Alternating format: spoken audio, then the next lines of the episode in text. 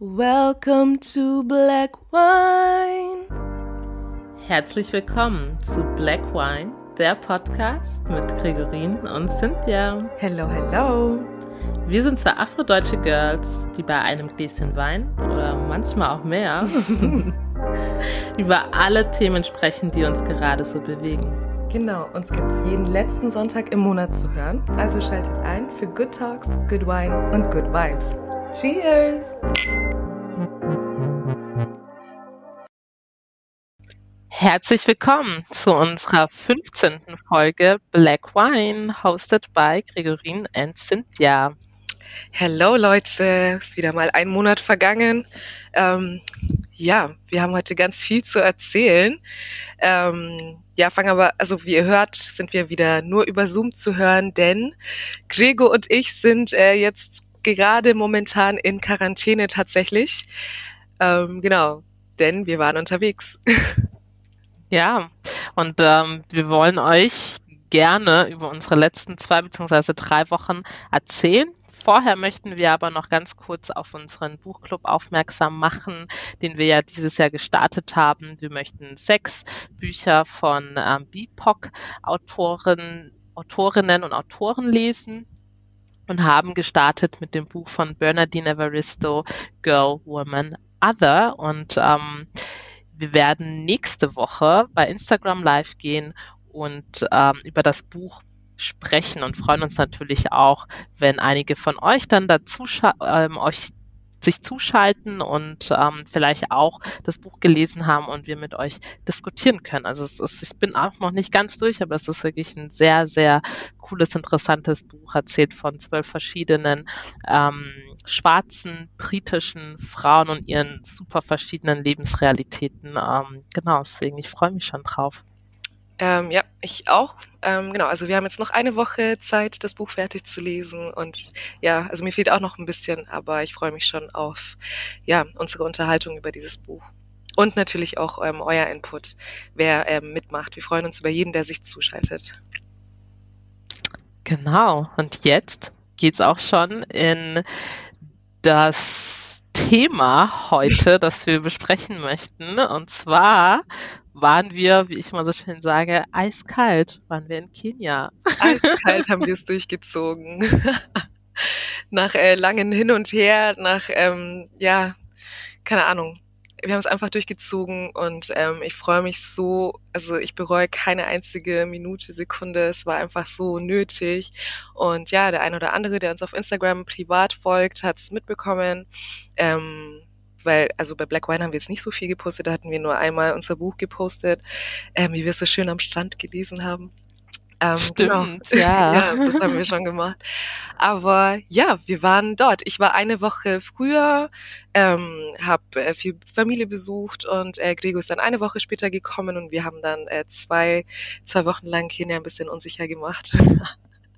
Ja, also es war echt cool. Für mich war es das ähm, erste Mal in Kenia und das erste Mal, ich würde sagen, so richtig in einem anderen afrikanischen Land, dass ich Urlaub gemacht habe. Also ich war schon mal in Ghana ähm, für einige Tage, das ist aber auch schon Jahre, Jahre her. Da haben wir damals Verwandte von mir, die in Ghana leben, besucht. Ähm, ich glaube, da war ich zwölf oder so. Mm. So elf oder zwölf, das ist echt schon ewig her. Und ähm, in Benin bin ich mir gar nicht sicher, ob ich schon mal in Benin war. Deswegen, ja, ist das jetzt eigentlich so die erste richtige Reise für mich ähm, außerhalb von Togo in Afrika. Genau, wir hatten es ja auch schon mal in den ersten Folgen von uns angesprochen, dass man eben tatsächlich nie dazu kommt, andere afrikanische Länder zu bereisen. Ähm, ich war jetzt auch tatsächlich nur ein Wochenende in äh, Ruanda für eine Konferenz, aber das, da habe ich nichts vom Land gesehen eigentlich. Ähm, umso mehr hat es mich gefreut, dass du ähm, nach Kenia gekommen bist und ich dir ein bisschen mein Land zeigen konnte. Und ähm, ja, Next Stop in den nächsten, ähm, also ich hoffe so bald wie möglich, wird natürlich auch äh, Togo für mich sein. Ich bin schon sehr gespannt. Aber heute sprechen wir mal von unseren Erfahrungen in Kenia. Genau. Ähm, das Erste, was wir euch äh, erstmal sagen möchten, ist, dass wirklich jeder, der uns gesehen hat, dachte, dass wir Schwestern sind. Und wir waren so verwundert darüber. Und wir haben uns ja schon so oft drüber lustig gemacht, ähm, dass weiße Menschen oftmals alle schwarzen Menschen irgendwie gleich aussehen finden. Mhm. Ähm, Gleiches gilt auch für Asiaten. Bei Asiaten ist es ja auch meistens, ach, da schaut irgendwie jeder gleich aus so. Und wirklich, ich komme nach Kenia und alle denken, Cynthia und ich sind Schwestern. Ich, ja. ich, und dann so, oh mein Gott, wir dachten, ihr seid Schwestern. Und wir so, nee, wir sind Freundinnen. Und ich so, nee, ihr schaut euch so ähnlich. Und wir immer so, hä? also, wir waren komplett wirklich egal, wo wir waren, ob es an der Rezeption war, ob es am Flughafen war, ob es beim Friseur war. Überall dachten die Leute, wir sind Schwestern. Ja, ich habe das auch, also ich verstehe es nach wie vor nicht. Wir haben da jetzt echt lange jetzt überlegt, haben uns äh, vor den Spiegel gestellt und haben versucht irgendwie rauszufinden, was die Leute so sehen. Aber ich denke einfach, das ist einfach unser, unser Umgang miteinander, dieses Vertraute, dass man halt einfach gleich direkt irgendwie darauf schließt, dass wir Schwestern sind. Also ich kann, ich finde, ich finde tatsächlich nicht, dass wir uns ähnlich sehen. Ähm, ja du ja auch nicht. Wir können ja mal, es würde mich jetzt echt interessieren, wir machen irgendwann mal eine Umfrage auf äh, Insta und dann schauen wir mal, was unsere Zuhörer finden. Ja, stimmt. Wir laden mal ein Bild von uns beiden hoch ja. und ihr dürft abstimmen. Das machen wir wirklich, nachdem wir die Folge hier released haben. Voll, ja. das war echt war super strange. Naja. Ja, das wollten wir euch nur als kurze Anekdote unserer Reise mitgeben, weil das hat uns in den zwei Wochen ähm, ständig begleitet. Also Voll. wirklich bis zum Abflug sogar noch begleitet, als wir abgeflogen sind in Nairobi ähm, und die Dame am, am Schalter unsere, unseren Pass kontrolliert hat, war sie sogar verwirrt. uns den Pass zurückzugeben, weil sie nicht wusste, wem gehört jetzt welcher Pass, weil wir uns ja angeblich so ähnlich sehen. Super strange. Genau. Ähm, was viele von euch wahrscheinlich direkt denken bzw. aufhorchen lassen, ist, bitte, Black Wine, was ist mit euch los? Ihr reist in Corona-Zeiten in ein fernes Land. Ähm, deswegen möchten wir gleich zu Anfang ähm, euch mal aufklären, wie mit Corona in Kenia umgegangen wird und auch natürlich, was für Vorkehrungen wir leisten mussten, bevor wir überhaupt geflogen sind und dann auch, als wir zurückgekommen sind. Genau, also für Kenia gilt eben auch, dass man auf jeden Fall einen negativen Corona-Test haben muss. Momentan aktuell, ich meine, es ändert sich ja ständig, also aktuell sind es 96 Stunden ähm, darf der alt sein, was ziemlich viel ist. Ähm, und Deutschland befindet sich auf der kenianischen kenianischen Positivliste. Das heißt, wenn man einreist, muss man nicht ähm, in Quarantäne. Das heißt, du kannst, also man kann einfach wirklich mit negativen Test ähm, nach Kenia reisen und ja gleich ähm, ja das Land äh, bereisen. Also man muss eben nicht in Quarantäne. Ähm, genau, das haben wir natürlich alles gemacht. Ähm, Visum muss man auf jeden Fall vorher auch schon beantragen und online bezahlen. Also am Flughafen selber ähm, geht es eigentlich ziemlich schnell. Man muss eben den Test zeigen. Dann wird erstmal Temperatur gemessen mit diesen komischen Messgeräten, die einfach überall sind, die einfach kurz äh, an deinen Kopf gehalten wird oder an am Armgelenk. Und ähm, ja, also es war wirklich easy. Ich muss aber ehrlich gestehen, ich hatte richtig Angst, weil es ist halt einfach so unsicher. Man weiß nicht, ähm, passt es jetzt? Habe ich alles richtig gemacht? Ähm, Habe ich alle Unterlagen? Aber wir zwei hatten ja wirklich Glück. Es hat ja ganz gut funktioniert. Ähm, außer bei dir, Gregor, du warst ja ein bisschen zu spät dran mit dem Test. Ja, genau. Also bei mir war das man muss, wie gesagt, einen Test vorweisen bei der Einreise, der nicht ähm, länger oder nicht älter als 96 Stunden ist. Ähm, und mein Test, den habe ich halt gemacht. Also ich bin geflogen an einem Dienstag und habe den dann gemacht an einem Freitag irgendwie um 13 Uhr oder noch früher, irgendwie sowas. Also stand halt irgendwie 13 Uhr auf diesem, äh, auf diesem Testergebnis drauf, ja. Und ähm, als ich am Flughafen in München war, wurde ich schon, ähm, haben die es schon irgendwie hier gemeint, ah, hm, das wissen wir jetzt nicht so ganz, weil bei Ankunft sind es ja dann über 96 Stunden, haben sie wirklich wegen sechs Stunden oder sowas dann voll äh, rumgeeiert. Und ich dachte schon so, fuck, jetzt klappt das nicht, jetzt schicken die mich nach Hause und die Dame am Empfang ähm, am Flughafen in München hat auch zu mir gesagt, ja, also bei manchen klappt es dann wirklich nicht, wenn sie reisen wollen irgendwo hin mit diesem diesem Testergebnis, ja, wenn der dann irgendwie einfach zu alt ist oder sowas. Aber bei mir waren es ja, wie gesagt, einfach nur diese sechs Stunden Unterschied oder so, weil ich nicht um 21 Uhr zu meinem Arzt in, in, in Augsburg rennen kann, um einen Corona-Test zu machen.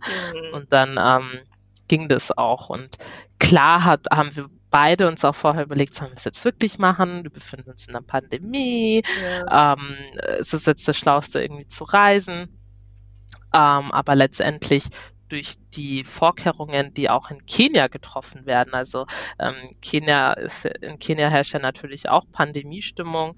Ähm, die Menschen sind angehalten, seit über einem Jahr auch ähm, eine Maske zu tragen, egal wo sie sind.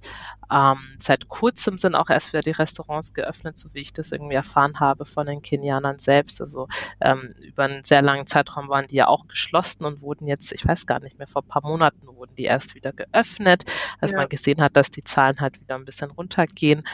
Mm, es gilt auch eine Ausgangssperre, sprich um 10 muss wirklich jeder zu Hause sein und da wird auch schon von den Polizisten sehr hart durchgegriffen. Ja, also da ist echt nicht mit zu spaßen. Das habe ich ähm, echt bei allen mitbekommen, auch von, von meinen Freunden, wo ich äh, weiß, dass die sich nicht an irgendwelche Regeln halten. Aber nee, um 10 ist wirklich jeder zu Hause, außer man hat ähm, so einen Pass. Also es gibt halt für bestimmte Menschen ähm, die bekommen dann eben so ein Schreiben von der Regierung, dass sie eben auch nach zehn unterwegs sein dürfen.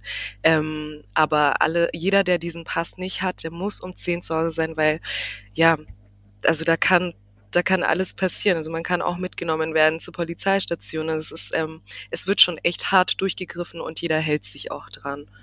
Genau.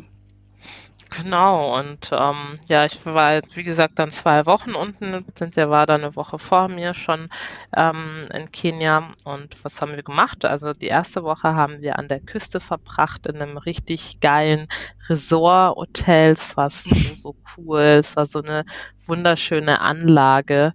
Ähm, und da haben wir erstmal, ja, eigentlich nichts gemacht den ganzen Tag, außer Cider getrunken. Ja, Urlaub gemacht, genau außer ähm, am Pool gelegen oder am Strand gelegen, Cider getrunken, ähm, mal gelesen, aber eigentlich meistens irgendwie nur gequatscht. Ähm, zwei Freunde von Cynthia, die in ähm, Kenia leben, waren auch noch mit dabei und das war echt ähm, sehr, sehr cool und klar, wir hatten natürlich auch echt Glück, weil das Hotel war halt fast wie leer, ne? Also da war ja nichts los ähm, außer dann über, ähm, über den 14. Februar, bei den Valentinstag, oh, sind ja, dann irgendwie für eine Nacht, ne, sind dann voll viele angereist, irgendwie voll viele Kenianer halt angereist, ähm, Paare, ja, die sich halt einfach einen schönen Abend oder einen schönen Tag machen wollten. Ähm, dann war das Hotel plötzlich super, also nicht super voll, aber voller als halt die voller, letzten ja. Tage für uns, genau. Ähm, ansonsten war es halt super, super ähm, entspannt dadurch, dass es so leer war. Genau, und dann ja. hatten wir dann leider nur noch eine Woche. Also die Zeit ist so schnell vergangen. Wir hatten dann eine Woche dann noch in Nairobi. Ähm, da haben wir natürlich auch ein paar Verwandte, oder was heißt ein paar, ziemlich viele eigentlich, Verwandte von mir besucht, sind quer durch Nairobi gefahren. Ähm, wir waren auf dem Land bei meiner Oma und ähm, haben dann auch einen Tag haben wir dann eine Safari gemacht, weil Kenia ist ja, ich glaube, es ist sogar das einzige Land, das einen Nationalpark mitten in der Stadt hat. Ne? Und ähm, ja, dann haben wir eben auch eine Mini-Safari gemacht, eine Eintagessafari ähm, im National Park Nairobi und ja, wie gesagt, die Zeit ist so schnell vergangen und mit, mit dem Curfew, wo sich auch jeder, ähm, also die Ausgangssperre, wo sich auch jeder daran hält, ähm, sind die Tage natürlich auch viel kürzer. Ähm, hm. Dann war es echt schwuppsdiwupps, äh, war schon irgendwie der 23. und wir sind zurückgereist. Ja, genau. Es war halt schade, weil ich natürlich jetzt das Nachtleben jetzt nicht wirklich mitnehmen konnte, ja. aber mein Gott, das ist jetzt, ähm, glaube ich, verkraftbar. ja, next time, next time. Ja, wir wollten auch noch so ein bisschen drüber sprechen, wie gehen denn die Menschen in ähm, Nairobi mit oder in Kenia generell mit, mit Corona um, mit der Pandemie um. ähm, einen lustigen Satz, den ich mal auf so einer Wand gelesen habe, als wir gerade, ich glaube, da sind wir gerade zu deiner Oma gefahren ich saß in einem Taxi mhm. und ähm, da war dann so ein, so, so ein Graffiti gesprüht und da hieß es, Corruption is dead is the deadliest deadliest of all diseases. Corona is just a flu. ähm, also im Sinne von, dass man sich, glaube ich, nicht so anstellen soll, dass Corona nicht das Schlimmste ist, sondern dass es, dass Korruption immer noch am schlimmsten ist. Und das zeigt, glaube ich, so ein bisschen die Stimmung im Land und die Stimmung, glaube ich, auf der ganzen Welt, dass Menschen mittlerweile einfach super, super genervt sind ja. ähm, von dieser Pandemiestimmung. Ja, also es ist nicht, dass es, glaube ich, Corona-Leugner gibt es nicht, aber mm, dass man sich, dass viele wahrscheinlich einfach sich in Kenia langsam denken, okay Leute, ihr macht die Wirtschaft im Endeffekt kaputt, ihr mhm. macht uns finanziell, richtet ihr zugrunde ähm, mit diesen ganzen Beschränkungen. Und man muss ja dann auch wirklich sagen, die meisten Länder auf dieser Welt sind leider nicht solche Sozialstaaten wie Deutschland ähm, wo man Unterstützungen, Hilfen etc. beantragen kann. Ähm, in vielen anderen Ländern dieser Welt und gerade auch in afrikanischen Ländern läuft es dann natürlich ein bisschen anders ab, wenn du selbstständig bist und ähm, eben jetzt kein Einkommen mehr hast. Und mhm. Auch in den Gesprächen mit einigen von deinen Freunden, auch die in, die in Kenia eben leben, habe ich halt auch irgendwie gefragt, ja, wie ist es denn wirtschaftlich? Und dann haben halt auch alle gesagt, boah, das ist so, ähm, die Wirtschaft ist so ähm, runtergegangen durch Corona. Menschen haben, na klar, ihre Jobs verloren. Ja, ja. Ähm, ihre, ihre Wohnungen teilweise, ne, sie konnten halt nichts mehr bezahlen. Also den Leuten ging es einfach sehr, sehr, sehr schlecht. Was heißt, ging es wahrscheinlich immer noch. Es ne? ja, es geht ihnen immer noch sehr schlecht. Ich meine, ja. sowas wie äh, Kurzarbeit und irgendwelche ähm, Subventionen gibt's halt einfach nicht. Ja. Und ja gut, viele meiner Freunde sind halt Künstler und die erwischt es halt auch sehr, sehr hart. Ne? Also es gibt keine keine großen Events mehr, wo man wirklich ähm, seinen Lebensunterhalt auch mit äh, verdient hat. Ähm, genau, es ist auf jeden Fall ein riesengroßes Problem für die Menschen dort. Ähm, nichtsdestotrotz muss man sagen, ich finde zum Beispiel, dass die Berichterstattungen hier ähm, zu Lande über afrikanische Länder, wie sie mit Corona umgehen, ich weiß nicht, die lassen den Eindruck, dass, ähm, dass dass die eben eigentlich gar nichts machen, aber es werden schon sehr viele Vorkehrungen getroffen. Also wir konnten in kein Restaurant reingehen, ohne vorher unsere Hände zu waschen, also wirklich mit Seife und Wasser. Ähm, und Malls genauso. Genau, die, die Taxifahrer, also wir sind ja sehr, wir haben sehr viel ähm, Taxis genutzt, weil wir eben nicht mit den öffentlichen fahren wollten, weil dort die Leute tatsächlich nicht so oft ihre Masken ähm, getragen haben. Und die Taxifahrer haben alle Masken, wir haben unsere Masken tragen müssen. Ähm, was war noch? Ja. Also was ich halt sehr interessant fand ähm, in, in Kenia jetzt oder vor allem dann auch in Nairobi, wirklich, wenn du vor jeder Mall, vor jedem Restaurant haben die wirklich so Waschbecken aufgebaut. Ja. ja. Also so müsst ihr euch das vorstellen. Vor jeder Mall, vor jedem Restaurant, egal, vor jedem Einkaufszentrum, es waren wirklich so Waschbecken aufgebaut mit, ähm, ja, mit fließend Wasser, mit Seife, wo du, du erstmal deine Hände gründlich waschen musstest mhm. bevor du reingehen musstest. Und überall stand ein Security-Mensch, der dann eben das überwacht hat, überprüft hat und dann zusätzlich noch deine Temperatur aufgenommen hat. Gut, das war eh der größte Schwachsinn jedes Mal mit dieser Temperatur. Aber wie gesagt, das ähm, ist jetzt in Deutschland irgendwie nicht. Ne? In mhm. Deutschland ähm, musst du deine Hände vorher nicht waschen. Oder und, ähm, desinfizieren. Also die hatten auch immer, immer so ein Spray dabei und ähm, ja, haben eigentlich je, jeder musste sich desinfizieren, bevor er in ja. irgendwelche Läden reingegangen ist. Ja. Ähm, genau. Also da wird schon echt krass aufgepasst.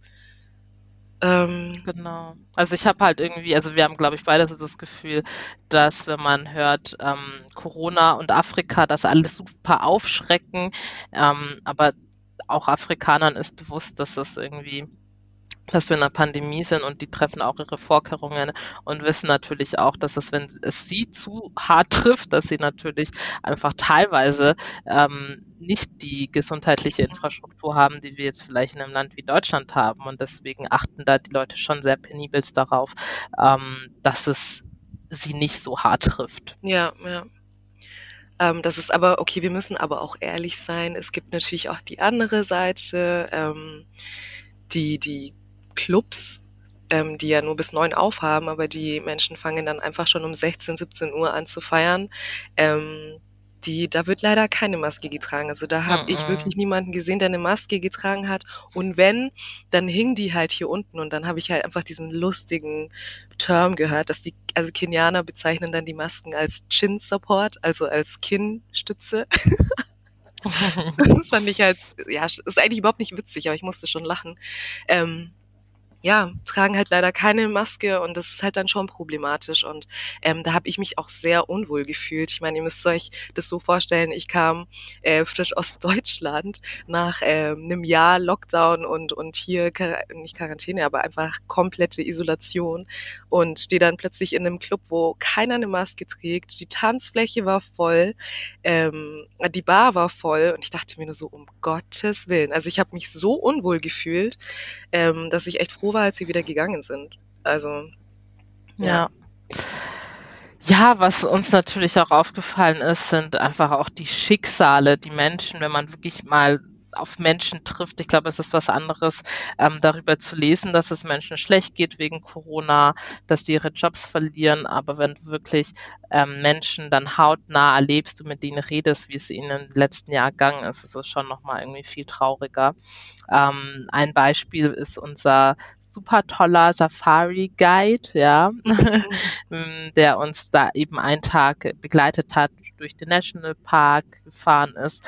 Ähm, sein Schicksal fand ich irgendwie auch super traurig, weil er hat sich beispielsweise so ein Safari-Car oder Auto halt gekauft, so, so ein Toyota, so ein Pickup hat er sich damals gekauft im Dezember 2019 und hat ihn halt so umgebaut. Mhm. Ähm, wir, können da auch die Bilder posten vielleicht mit, mit unserem ähm, Post, zieht ihr das mal.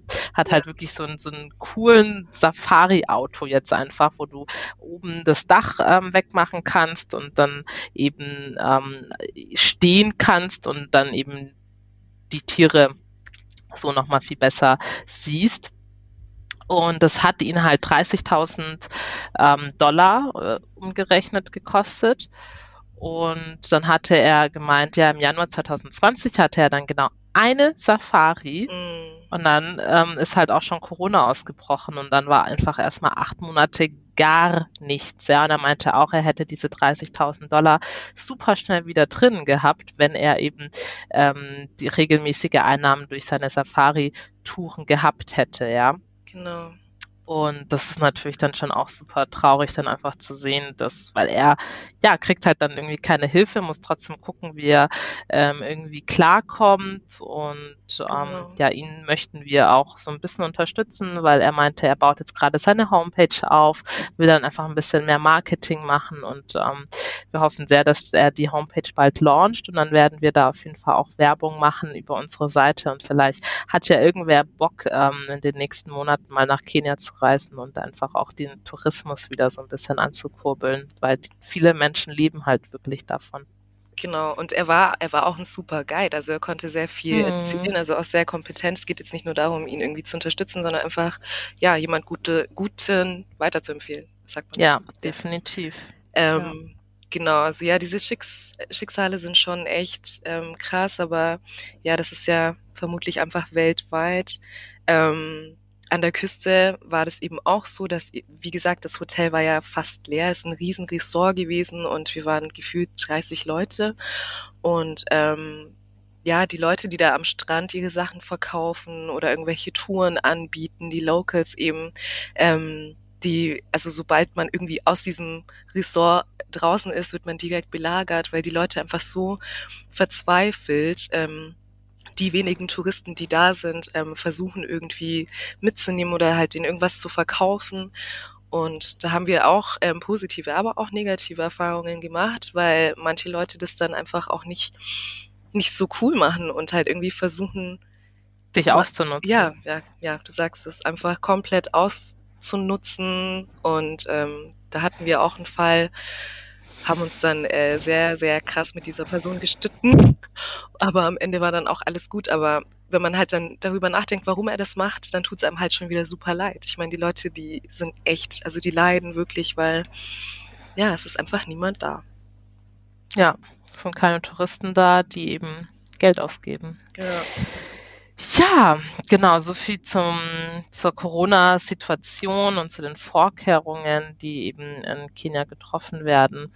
Ähm, ich glaube, klar, dass, dass die Menschen leiden, wie du schon gesagt hast, ist ja wirklich ein weltweites Problem in ganz vielen Ländern, in denen viel Tourismus geherrscht hat und jetzt eben seit einem Jahr eben nichts mehr ist. Mhm. Ja, was wir, was wir noch eingehen möchten, ist ähm, der Klassiker Sextourismus in Afrika. Ja. Ähm, es war echt erschreckend zu Also man sehen. hat, ja, man hat versucht nicht. wegzugucken, aber es geht nicht. Das ist wie so ein Unfall. So, ah, oh mein Gott. Ja.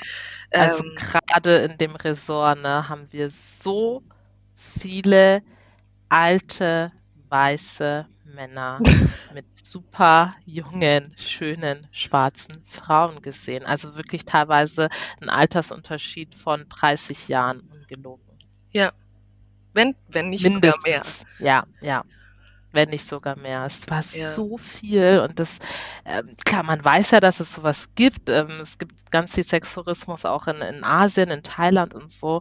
Ähm, aber wenn man das dann einfach auch mal so hautnah sieht, das ist halt so krass und wie die, die dann auch so ganz offen ihre, in Anführungszeichen, Liebe leben. Das fand ich irgendwie auch so total befremdlich, ne? Die haben ja einfach so getan, als wären sie ein super glückliches Paar. Oder was heißt, was heißt jetzt so getan?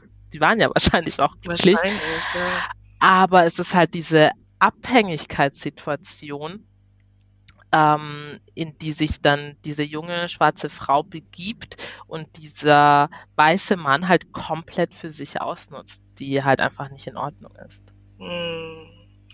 Ja, also wie gesagt, es war es war halt einfach überall, nicht nur auch in unserem Hotel, sondern auch außerhalb. Als wir mal ähm, essen gegangen sind in ein Restaurant, ähm, saß dann auch ein, ein älterer weißer Herr saß an dem Tisch und hat sich dann mit den jungen Kellnerinnen ähm, unterhalten und wir haben so ein bisschen versucht äh, zuzuhören, was die so reden.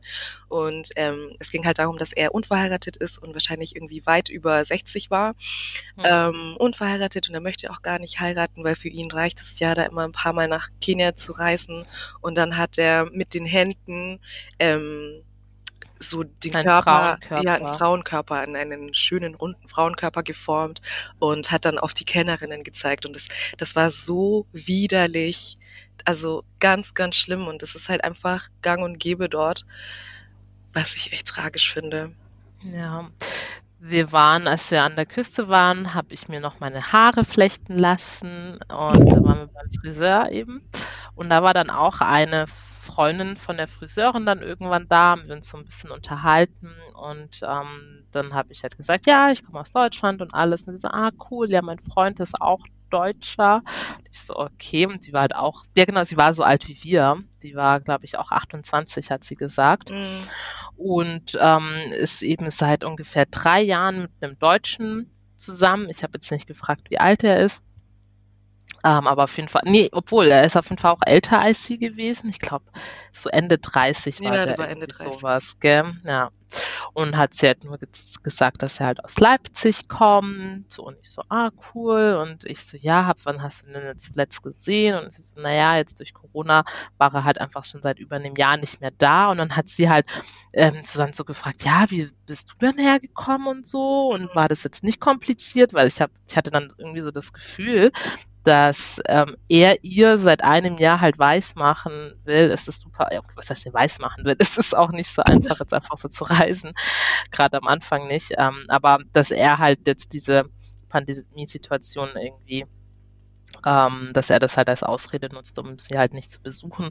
Ähm, aber im Endeffekt ist es natürlich keine Ausrede, weil es ist auch verständlich, wenn er sagt, hey, ich möchte jetzt einfach nicht reisen. Ne? Also das ist, glaube ich, uns allen bewusst. Ja, aber, ähm, aber klar, für sie war es halt voll schlimm, dass, ähm, dass er halt jetzt einfach nicht mehr da ist. Und dann habe ich sie noch so gefragt, so ja, ähm, weißt du überhaupt, weißt du, ob er vielleicht verheiratet ist in Deutschland, Kinder hat? Und dann meinte sie nur so, hm, das weiß sie gar nicht so genau. Wow. Dann dachte ich mir halt auch so, okay, krass, du bist halt eigentlich seit drei Jahren mit jemandem zusammen und weißt eigentlich nichts über diese Person und dein einziges, oder ja, das Ziel ist es halt irgendwie, dass dass diese Person dich eventuell ähm, zu sich halt holt und ihr dann wirklich eine, ja, eine Happy Family bildet. Und da dachte ich mir auch wieder, das hat mir irgendwie so leid getan. Ich hätte am liebsten gesagt, ganz ehrlich, vergiss diesen Mann. Mhm. Aber dann hätte sie wahrscheinlich so, naja, du hast gut reden, du bist ja schon in Deutschland und bla bla bla. Hm, das ist natürlich dann immer so ein bisschen schwierig aus unserer Situation dann, ähm, wie reagierst du auf sowas und welchen Rat gibst du diesen Leuten, weil ähm, sie wird diesen Rat halt wahrscheinlich nicht annehmen wollen, weil sie denken wird, okay, ich will sie einfach nur schlecht reden oder so. Hm. Ja, so wie du gesagt hast, diese, diese Abhängigkeit, in die sich ähm, diese Menschen begeben, das ist halt echt, ja, ich meine, man kann ihnen keinen Vorwurf machen. Vielleicht ähm, haben die einfach keine anderen Perspektiven. Aber ähm, ich finde halt dieses Ausnutzen von der anderen Seite halt echt schwierig. Und man muss auch dazu sagen, wir haben jetzt immer nur von älteren weißen Männern gesprochen. Es gibt es mhm. gibt's halt auch umgekehrt. Ne? Also wir haben es jetzt diesmal in diesem Urlaub nicht gesehen, aber ich habe das vorher auch mhm. schon sehr oft gesehen ähm, mit den mit den ganzen Beach Boys. Und da gibt es auch sehr viele Dokus. Ähm, aber ja, das ist etwas, was halt wahrscheinlich auch immer da sein wird, weil es wird immer diese Leute geben, die super viel Hilfe brauchen und es wird diese Leute geben, die die andere Person ausnutzen.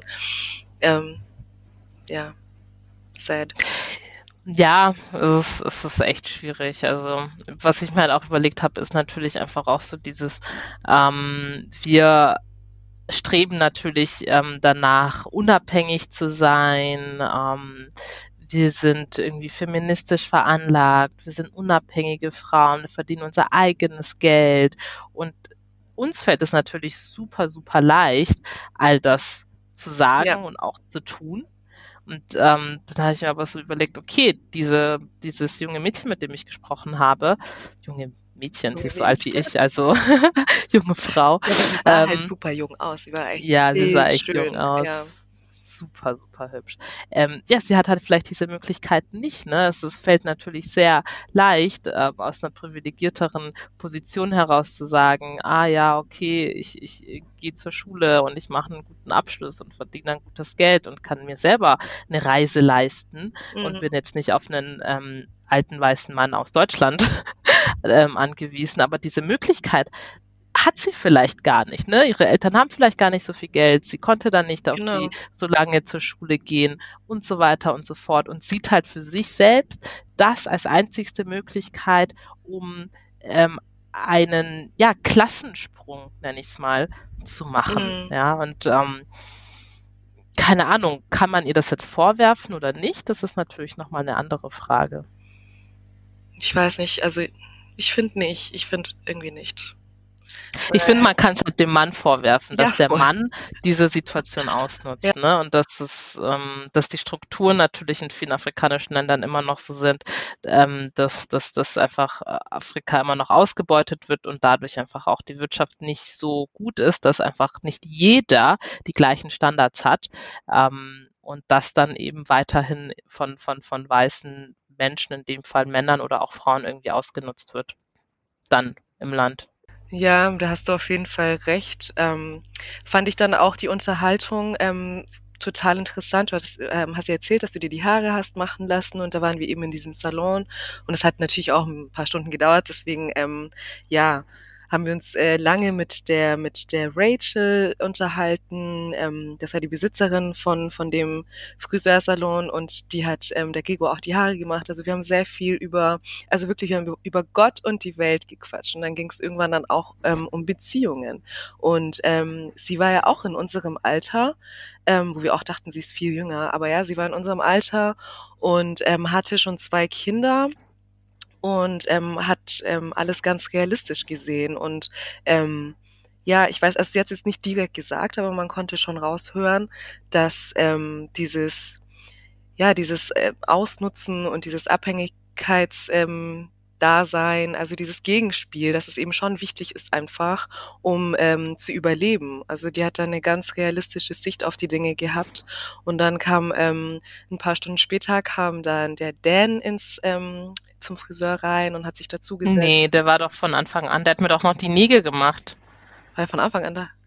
Ja, ja. Der, der, der war doch eigentlich relativ direkt da und dann hat er doch die Nägel mir gemacht. Das hat irgendwie ewig gedauert. So, ja, stimmt. Ja, genau. Also das ist eben sein Business. Er macht ähm, ja. Maniküre und Pediküre ähm, on the run. Also komplett äh, mobil. und ähm, genau, und dann haben wir uns eben auch mit ihm unterhalten. Und er war ja auch in unserem Alter. Und bei ihm war das halt komplett, also eine komplett andere Welt. Also er war ein, ähm, ein Born Again, ähm, sehr, sehr, sehr religiös. Ähm, also hatte sehr, ja, hat ist ein sehr hoffnungsvoller Mensch. Ähm, seine Aussage war immer, ja, Gott wird alles richten. Ähm, er hat ähm, vor kurzem geheiratet, glaube ich, oder ich weiß gar nicht, ob die verheiratet waren. Auf jeden Fall erwartet seine Frau, Freundin, was auch immer, ähm, erwartet ein Baby jetzt dann bald von ihm. Und ähm, ja, da haben wir auch ganz sicher gefragt, wie, wie wird denn das laufen? Wie werdet ihr das alles finanzieren und so weiter? Und ja, seine Antwort war wirklich immer, Gott wird alles richten. Und ähm, ich weiß nicht, das war irgendwie, da haben wir uns auch nur angeschaut und ja, das tat uns halt dann schon irgendwie leid, weil ja, nee, so wird's eben nicht laufen. Ne? Ähm, ja, und solche Leute gibt's ja. halt, ja. Ja, und die Rachel halt auch, wie gesagt, sie hat halt ganz klar gesagt dann immer, ähm, ja, also mir ist es schon wichtig, dass ich einen Mann habe, der Geld hat und der mich unterstützen kann. Ja, sie hat das, ähm, mhm. sie hat da irgendwie diesen, das heißt, der realistischen Blick auf die Dinge gehabt, aber sie wusste halt, okay, ähm, ich, ich, ich kann nicht mehr machen als mein, als mein Friseurladen hier. Der wirft so und so viel ab und wenn ich mehr möchte, dann ähm, gibt halt nur diese eine Möglichkeit und ich möchte finanziell vielleicht nicht schlechter gestellt sein, indem ich jetzt jemanden an meiner Seite habe, der wenig Geld vielleicht zur Verfügung hat. Ja, so hat sie es eben auch ähm, rübergebracht und der Dan war dann immer sehr aufgebracht deswegen mhm. hat gesagt, nein, es geht doch nur um Liebe und warum muss es immer um Geld gehen und so und das war dann irgendwie ganz lustig, die beiden so, ja, zu sehen, wie sie irgendwie zwei super gegensätzliche Menschen, die aber trotzdem äh, Freunde sind. Also mhm. ähm, die sind befreundet. Dan kommt wahrscheinlich oder geht wahrscheinlich öfter in den Salon rein, einfach auch um ähm, ja auch Kunden zu finden. Ähm, aber die haben halt ganz, ganz verschiedene Ansichten. Und es war für uns super interessant, uns einfach mit denen so ja zu unterhalten und da die verschiedenen Lebensrealitäten, sage ich jetzt mal, auch irgendwie wahrzunehmen. Ja. Genau, weil wenn, ich glaube, ähm, hier die moderne Frau in Deutschland ähm, sagt irgendwie nicht gerne, ich mache mich gerne von einem Mann abhängig oder mir ist es mm -mm. wichtig, dass mein Mann super viel Geld hat oder so, ne? Das ist, ähm, aber klar, wie ich vorhin schon sagte, wir sind halt vielleicht auch in der Position, dass wir das halt einfach auch nicht sagen müssen und auch nicht darauf angewiesen sein müssen, zwangsläufig, außer, keine Ahnung, wir wollen jetzt einen Millionär oder so. ja, aber ich muss sagen, Rachel hat uns ja so das war ein sehr offenes Gespräch. Die hat uns ja wirklich auch erzählt, was, was die, ähm, dass die Kosten so zu Hause sind, was mhm. sie für die mhm. Schule zahlen muss für ihre zwei Kinder. Und ähm, ja, sie meinte, es geht schon mit, mit, mit ihrem Friseursalon. Es, es läuft schon, aber es, ja, es ist halt immer auf Null dann am Ende des Monats. Und genau, deswegen orientiert sie sich da dann schon ähm, anders in, in der Partnersuche als jetzt vielleicht ähm, ein Dan oder so. Richtig. Ja, deswegen es war schon irgendwie interessant, das, das Ganze zu sehen irgendwie und wie gesagt diese Beziehungen, vor allem jetzt von von schwarzen Frauen, schwarzen jungen Frauen, muss man wirklich betonen. Es waren wirklich blutjunge Frauen, die wir teilweise gesehen haben. Manche waren vielleicht 18 oder so und hatten dann irgendeinen 40, 50-jährigen oder Mann. 60 oder was? Oder 60. Oder 60, ja. Also das war schon echt heftig.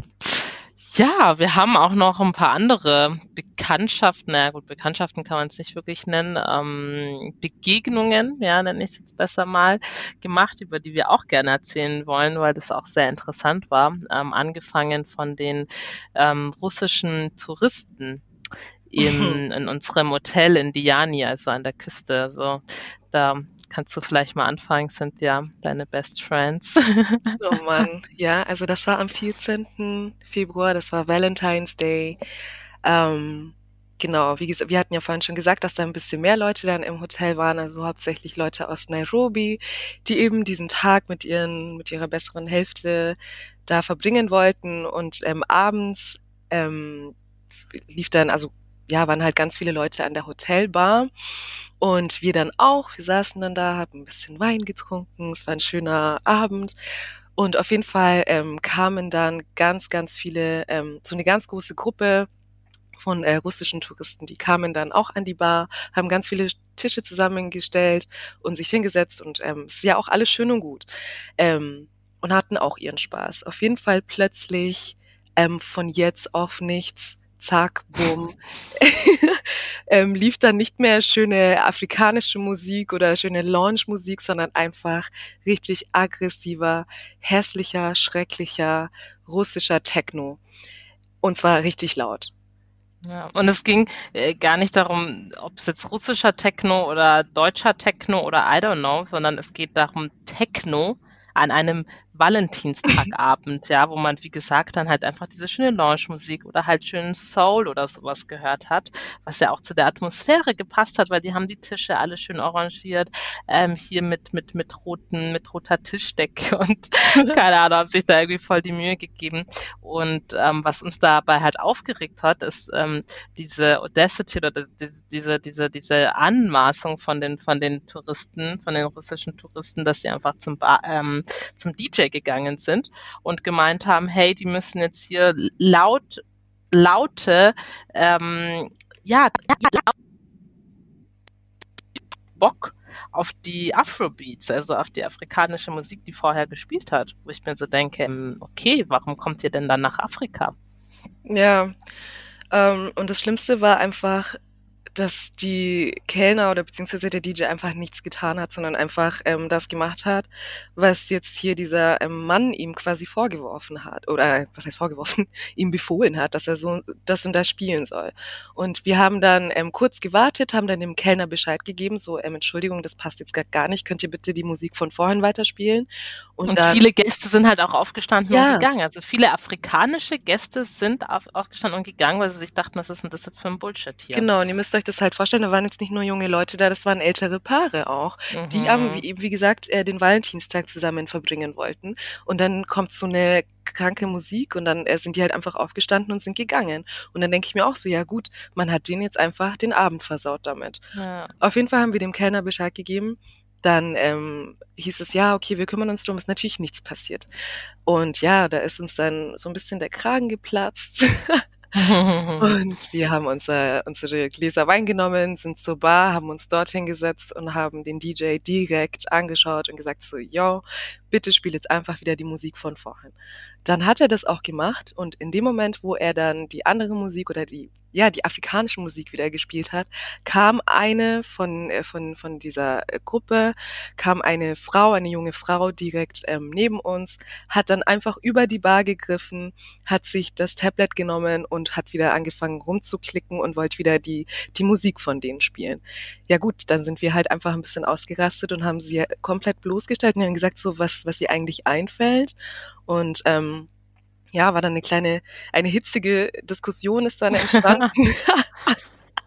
ähm, ein großes Hin und Her und dann kam der Manager und dann wollte er mit uns irgendwie ein bisschen diskutieren und wir haben, wir haben uns da einfach echt nicht ähm, überreden lassen, beziehungsweise vollreden lassen, dass es in Ordnung war, weil die Situation einfach nicht in Ordnung ist.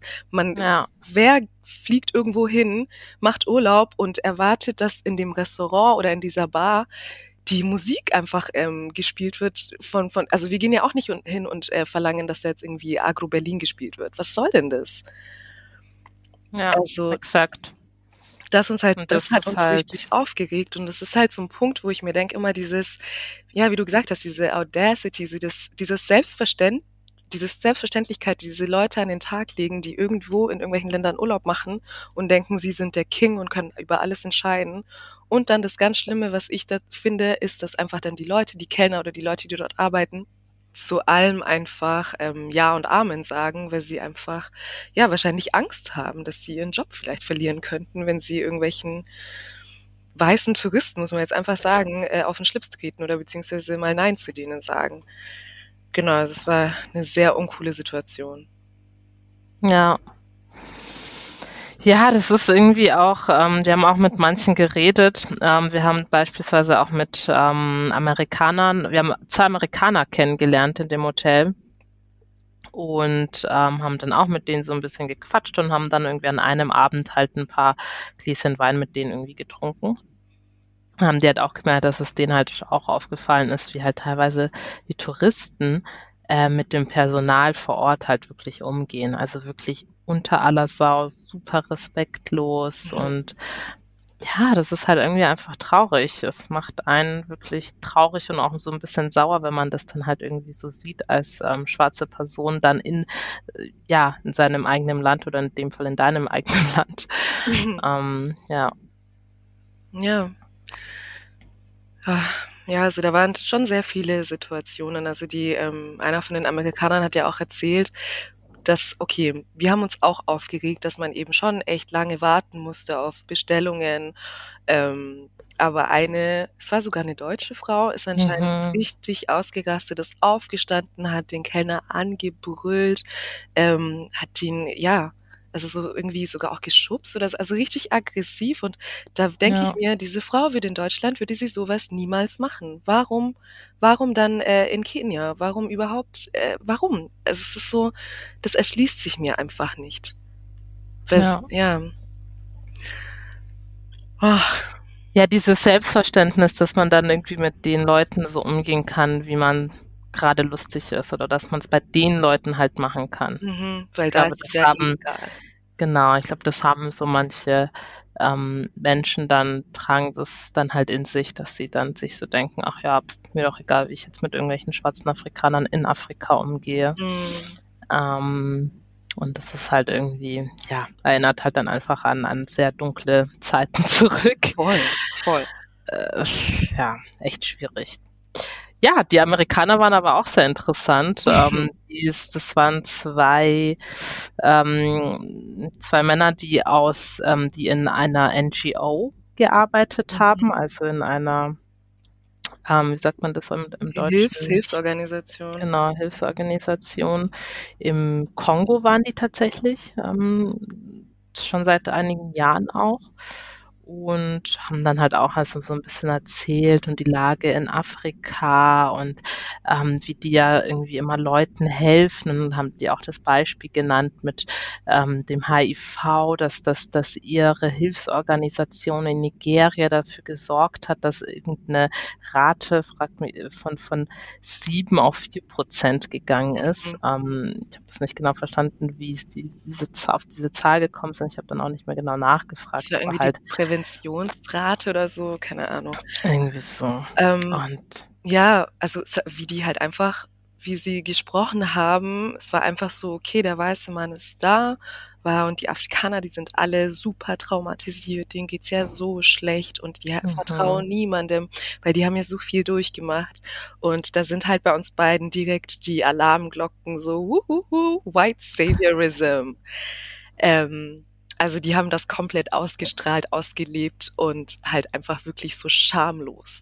Die Afrikaner dargestellt wie die hilfsbedürftigsten Kreaturen auf diesem Planeten ever und ohne, ohne Hilfe aus Amerika oder aus Europa würde ja sowieso gar nichts funktionieren. Ähm, und das Schlimme finde ich halt einfach, du hast ja gemerkt, das sind sehr schlaue Leute gewesen. Also die konnten mhm. sau viel über, ähm, über den Kongo erzählen, über die politische Situation, über alles. Ähm, aber das äh, Wichtigste, warum letztendlich die meisten afrikanischen Länder in solchen in dieser Situation sind, hat er einfach nicht ähm, erwähnt. Genau, er hat mit keinem Wort hatte ist er jemals auf Kolonialismus eingegangen. Mit keinem einzigen Wort sind ja. sie darauf eingegangen, sondern immer nur, sie haben wirklich die Geschichte einfach gecuttet und haben irgendwie erst ab den 1960er Jahren angefangen, über die ähm, Unabhängigkeitserklärungen von den meisten afrikanischen Ländern zu sprechen. Und das hat natürlich auch zu, ähm, ja, hat natürlich dann auch bis heute führt das natürlich zu ähm, ja zu politischer Unsicherheit beziehungsweise Instabilität. Ja, also viele afrikanische Länder sind halt politisch immer noch nicht so stabil, aber warum das Ganze so ist, darauf sind sie halt irgendwie nicht eingegangen, sondern einfach nur schwarze Menschen oder afrikanische Menschen sind traumatisiert, sie mhm. brauchen mhm. Hilfe von weißen Menschen und das ist eine Perspektive, die einfach sehr ähm, gefährlich ist im Endeffekt, ähm, weil man afrikanische Menschen sonst nie auf Augenhöhe ähm, begegnet. Genau, ja, genau. wirtschaftlich gesehen, politisch gesehen. Und das ist leider auch im Jahr 2021 immer noch so, dass ähm, viele westliche Länder eben ähm, Afrika nicht mit Augenhöhe begegnen, sondern es ist diese Begegnung mit Entwicklungsländer und wir helfen. Genau. Ne? Aber nicht diese, ich habe das ja auch schon mal gesagt, dass es auch ein Thema ist, ähm, was, was mir mittlerweile sehr am Herzen liegt. Hey, wir investieren, wir sind Geschäftspartner auf Augenhöhe mit afrikanischen Startups, Unternehmen. Ähm, wir, wir helfen der Wirtschaft wirklich und wir rauben sie nicht nur aus. Und das muss sich halt echt ganz, ganz, ganz äh, arg ändern. Ähm, das ist natürlich der eine Punkt. Der andere Punkt ist natürlich trotzdem, dass wir teilweise in Afrika einfach äh, Regierungen haben, die komplett unfähig sind, korrupt ja. sind, einfach Präsidenten haben, die sorry, völlige Arschlöcher sind, unfähig sind. Ja, das darf man auch, ähm, sollte man erwähnen, muss man erwähnen, ist ganz wichtig. Ähm, aber eben auch diese ähm, Perspektive von, von, von, von der weißen Politik, nenne ich sie mal, muss man auch endlich mal erwähnen in der Diskussion, warum viele afrikanische Länder eben diese Entwicklungsstufen immer noch nicht haben. Ich fand es auch sehr, sehr interessant in unserer Unterhaltung mit den zwei Amerikanern.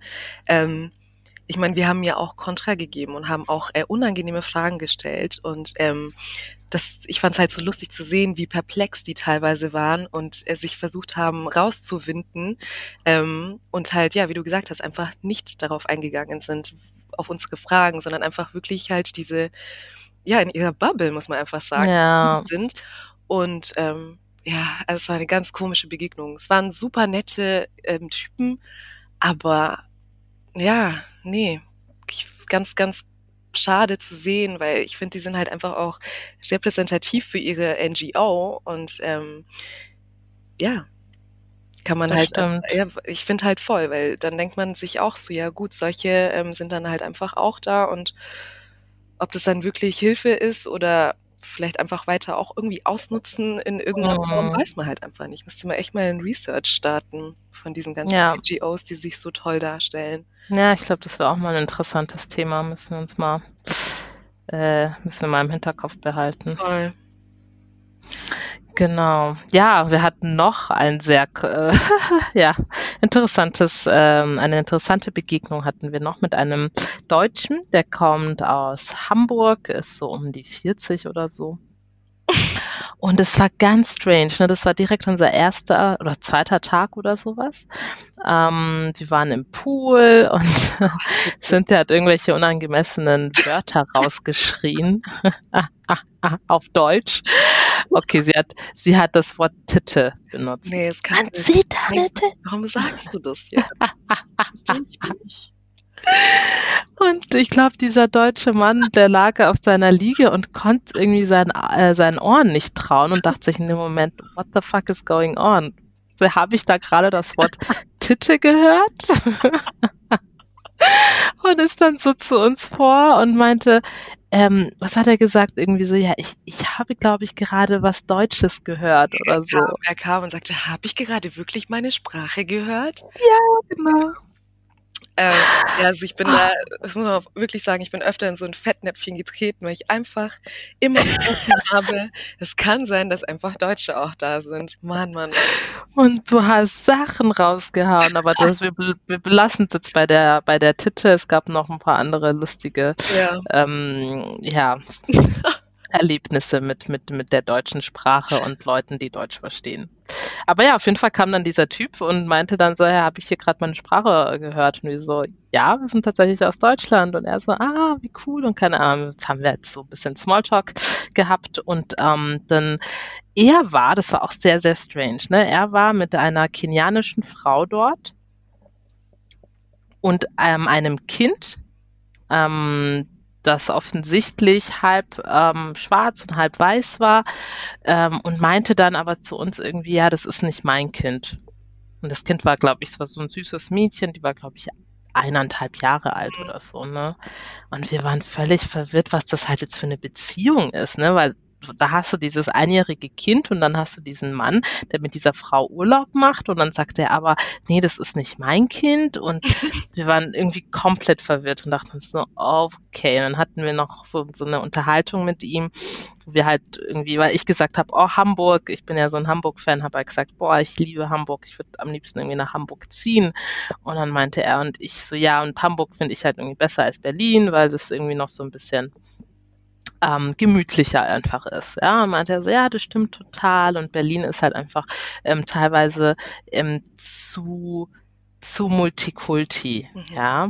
Und dann meinte ich so, okay, was, was, was genau meint er, meinst du jetzt damit? Und er sagt, ja, ja, da ist halt äh, das Thema Integration ist da halt irgendwie ein bisschen schwierig und ähm, man will ja nicht nur, ähm, man will ja, man will ja Deutschland will man ja irgendwann schon noch erkennen. Ja, man will ja nicht nur ähm, Leute sehen, die ganz anders ausschauen, hat er so gesagt. Und dann meinte er so, verstehst du, was ich meine? Und ich so, nee, verstehe ich ehrlich gesagt nicht. Also, weil ich mir echt so dachte, wow, ne, es ist, er kam ja so rüber wie ein sehr offener Mensch und ähm, offen für, für, für, für, für Neues, für neue Kulturen und keine Ahnung was. Und haut dann halt wieder sowas raus, wo man sich so denkt, okay, krass, also das ist also deine Einstellung eigentlich. Ähm, Multikulti ganz gut, aber nicht zu sehr oder in, in einem Rahmen, in dem es dir passt, quasi, ne? Wo, wo man sich halt auch so denkt, okay, was genau bedeutet das? Voll. Also ich habe auch überhaupt nicht verstanden, was er uns eigentlich mitteilen möchte. Ähm, aber ich finde, das war man hat schon gemerkt, er hat halt einfach schon eine gewisse Einstellung zu, zu Kenia oder zu Afrika ähm, allgemein. Weil ich weiß auch noch die Situation, als wir haben wegen irgendwas haben wir Schnick, Schnack, Schnuck gespielt. Irgendwer hm. holt was aus dem Zimmer oder so. Und er war eben auch in unmittelbarer Nähe und ähm, der, also der Kumpel von mir, der auch mit dabei war, ähm, hat halt auch Kenianer. Ja, ist ein Kenianer. Und auf jeden Fall sagte dann der Deutsche, ah, bringt ihr den Afrikanern Schnick, Schnack, Schnuck bei. Und da dachte ich mir auch so, mein Gott, das ist ein internationales äh, Spiel, das kennt jeder. Mhm. Also das macht man überall. Es ist nichts Deutsches. Ähm, genau, und das haben wir ihm dann auch gesagt. Und dann er gleich so voll so diese defensive, uh, er hat schon, sorry, wusste ich ja nicht, wusste ich ja nicht. Aber sowas nervt mich halt einfach, immer gleich davon auszugehen, ähm, ja, dass die Afrikaner nichts kennen. Ja. Ja, das war so seine, seine Einstellung. Er meinte, ja, er hat ja mit sehr, sehr vielen Kenianern zu tun in Hamburg und ist da, gibt es eine sehr große kenianische Community und so weiter. Ähm, aber so richtig, mh, mm, dass er sich mit Themen auseinandersetzt, irgendwie wie, wie, wie Diskriminierung, Rassismus, also so kam er mir nicht, also reflektiert kam er mir irgendwie nicht rüber, Nö. auch wenn er komischerweise mit ähm, sehr vielen Menschen anderer Kulturen ähm, scheinbar zu tun hat. Mhm. Ja, wir haben auch ganz viele andere Begegnungen gemacht, aber das wären jetzt ähm, die zwei, oder? Ja, die Amis, die drei haben wir, drei, die, die, die, Amis, die, die russische ja. Gruppe und ja, genau. Ja, das, ähm, ja, es gibt, glaube ich, einfach, es war auf jeden Fall sehr erlebnisreich und wir wollten euch und deswegen wollten wir unbedingt einfach auch eine Folge aufnehmen, ähm, in der wir uns, in der wir euch so ein bisschen erzählen von, von unseren Erlebnissen, ähm, die wir hatten. Ähm, ich glaube, es gibt noch ganz viel zu erzählen. Ähm, und wir haben uns auch echt noch viel mehr aufgeschrieben, aber ich glaube tatsächlich, dass wir die Folge echt splitten könnten und dann einfach ähm, nochmal eine Folge machen. Weil sonst reden wir, glaube ich, nochmal zwei Stunden. ja. Also wie gesagt, äh, da es echt, auch wenn es nur zwei Wochen war, gibt es echt noch einiges zu erzählen. Ähm, aber wir wollen jetzt hier echt nicht ähm, eine Zwei-Stunden-Folge machen. ja. Ja. ja, also eigentlich wollten wir euch mehr erzählen, ne? Deswegen sind wir jetzt gerade so ein bisschen so, hä? Aber ähm, nee, dann machen wir es wirklich so, dann erzählen wir euch das in einer darauffolgenden Folge ähm, nochmal mehr zum Thema, vielleicht einfach auch ähm, ja, Rassismus in Afrika selbst. Ich glaube, das ist auch nochmal ein sehr interessantes Thema. Wie gehen Menschen dort überhaupt mit, mit dem Thema Rassismus um? Was bedeutet Rassismus für die? Weil ja. ähm, die haben da natürlich eine ganz andere, ganz anderen Blickwinkel als ähm, wir Afrodeutsche jetzt, ne, die jetzt in Deutschland ähm, groß geworden sind. Für uns ist das Thema natürlich nochmal ein anderes als für Afrikaner in Afrika und ich glaube, das ist auch nochmal sehr interessant.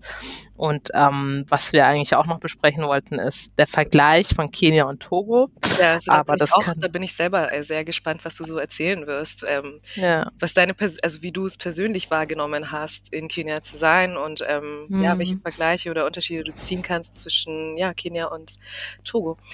Ähm, genau. Ja, dann würden wir uns auch ähm, jetzt verabschieden von euch. Wir freuen uns mega, wenn ihr nächstes Mal wieder zuschaltet. Lasst uns wie immer Feedback da auf Instagram oder auch ähm, per E-Mail. Wer kein Instagram ähm, hat, blackwine.podcast at gmail.com und ähm, freuen uns schon, wenn wir in der nächsten Folge dann ähm, über unsere weiteren Erlebnisse in Afrika sprechen. Genau. Ähm, und vergesst nicht unseren Book Club ähm, nächste Woche. Auf jeden Fall äh, freuen wir uns auf jeden Fall auf nächsten Monat, wenn es wieder heißt Black Wine, der Podcast mit Gregorin und Cynthia. Ciao, Leute. Ciao.